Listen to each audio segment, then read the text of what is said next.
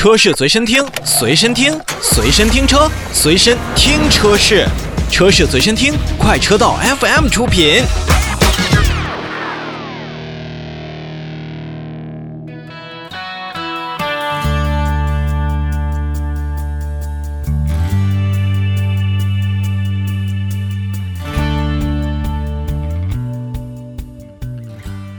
今天新车来了的第一条，我必须把它留给第四代的飞度。心心念念呢，广汽本田的全新第四代飞度终于上市了。作为 GK5 的后继者呢，飞度确实为很多的消费者留下了非常非常深刻的印象。不管是买菜还是逛街用，这个小家伙都能给我们带来不同的惊喜。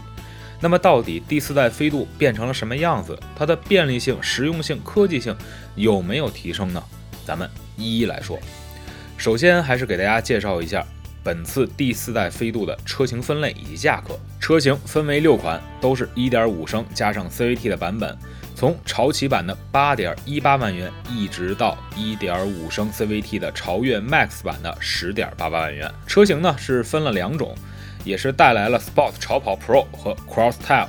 潮越 Max 两个系列。那其中呢？潮跑 Pro 的系列的指导价格呢，是从八点一八万元到十点四八万元，而这个算跨界的潮越 Max 系列呢，市场指导价格就是九点九八万元到十点八八万元。从价格来看啊，这八点一八万元起售就能买一个小车大度王的飞度，看起来呢还真是实惠和划算的。那在广汽本田的。眼中以及咱们消费者的眼中呢，其实飞度啊，我觉得早已经不算是一台车了，而是一种现象。那之前呢，还是叫做广州本田的日子开始呢，飞度呢已经进入国内市场有十六年了。那到现在已经超过了拥有一百二十万的一个车主，在整个飞度的品牌历史当中呢，它也创造出了无数个属于自己的神话。比如说，多次获得同级别市场销量口碑的冠军，在小型车领域呢，飞度也是稳居了国内 A 零级轿车市场的销冠，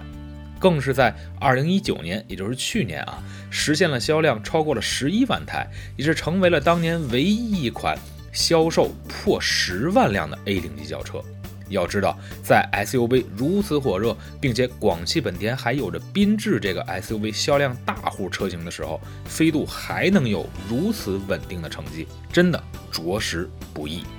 都说飞度呢是面向了年轻的消费族群，那么在玩法上呢也一定是有所不同的。开飞度的有两种消费者朋友，一种啊就是我要图个踏实省心，家庭代步。另外一种呢，叫做飞度不改，推向大海。所以说呢，在第四代飞度上市的时候呢，我们也是非常惊喜的发现，广汽本田呢也是打破了以往直播上市的一个惯例，而是利用网络世界凭空打造了一个城市，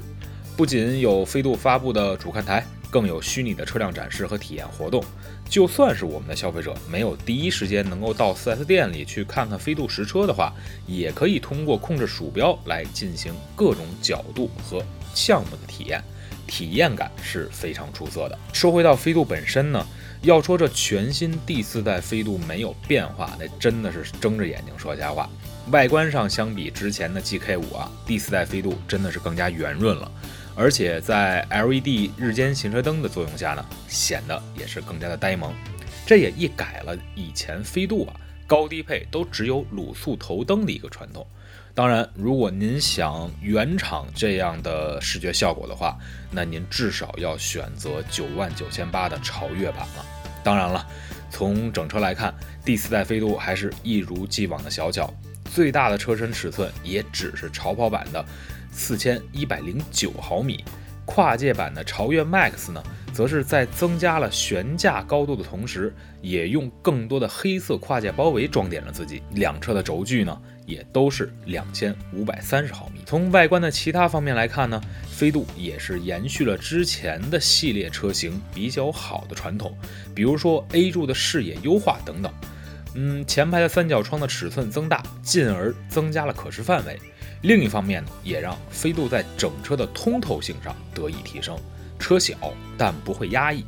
这样看来呢，你要把现在的飞度看成一个玻璃房子，也是没有什么大问题的。其实啊，作为一款小型车的空间之王，第四代飞度在空间上的表现呢，是真没得说。别看只有两千五百三十毫米的轴距，但是车内不管是前排还是后排，还真的都能有不错的乘坐空间和储物空间。而内饰当中最大的变化，我觉得就要数中控区域了。如果您还记得之前飞度的中控区域设计的话，那您一定会被现在的飞度的中控台所吸引。虽然没有过多的豪华表现，但也能让消费者感觉这是耳目一新的。两幅的方向盘有点类似摩托车的液晶仪表，再加上层次分明的中控操作区域，从一开始就有的出风口的杯架，这一切啊都是既熟悉又新奇。而且飞度手套箱的处理也是延续了之前的方式，做到了上下分层，这一点啊就有点像咱们买个新房，卫生间要做到干湿分离的这种感觉。另外呢，在超跑版和超越版上其实也有不同，这也是说到了我现在啊最为纠结的一点了。在超跑版本上没有之前车型上非常非常牛的魔术座椅，呃，同时呢中控台上也没有八寸的液晶显示屏，而跨界版的超越版这两项配置都有配备。你按照常理啊，如果消费者想要完整体验飞度车型的话，那一定会推荐大家直接选择超越版。但小车装上行李架之后，作为跨界车来看，我个人心里边啊，还真没觉得它是纯两厢那么好看。因为两厢的这种超跑的即视感呢，还是必须要有的。所以在这一点上，我们听众朋友和小伙伴们，如果看到了这两项配置，从而犯愁的话，真的要好好思量一下了。我个人认为，飞度作为一台两厢车代表中的代表，有两厢车原本的样子更加重要。配置当中呢？全新第四代飞度也是首次加入了 Honda Sensing 的系统。那这个系统呢，可以采用超广角的摄像头，通过技术改进，提高了远距离车辆的识别性能和距离精度，实现了其他同级别车型无可比拟的安全性。同时，像双色座椅、双色内饰、外后视镜的电动调节、驾驶席的手动六项调节。包括可调节的多功能方向盘，ISOFIX 的儿童安全座椅接口一键启动，高效 PM 二点五的滤芯以及胎压监测、车身稳定控制、牵引力控制、斜坡辅助等等安全配备，也都是在这一代飞度上进行了标配。但最低配没有音箱，估计这事儿呢也能让咱们消费者说上好一阵子。在动力上呢，第四代飞度还是搭载了地球梦科技的1.5升直喷的 iVTEC 发动机，最大功率呢96千瓦，最大扭矩155牛米，配合 CVT 变速箱，最低的综合工况油耗啊可以达到5.2升，而且满足了现在的国六排放。那至于第四代飞度具体驾驶感受如何，在下周呢，红城会前往飞度的试驾活动现场，到时它也一定会为我们带来更多直观的一些体验。不管飞度啊进行如何的变化，相信都能凭借这么多年的产品的沉淀以及产品的价值，获得消费者的喜爱。而通过第四代飞度前辈们的努力，这飞度车型已然成为了在这个级别之中的保值率之王。相信大家呢，对于现在的飞度肯定有很多自己想说的。那同级别车当中，您会选择它吗？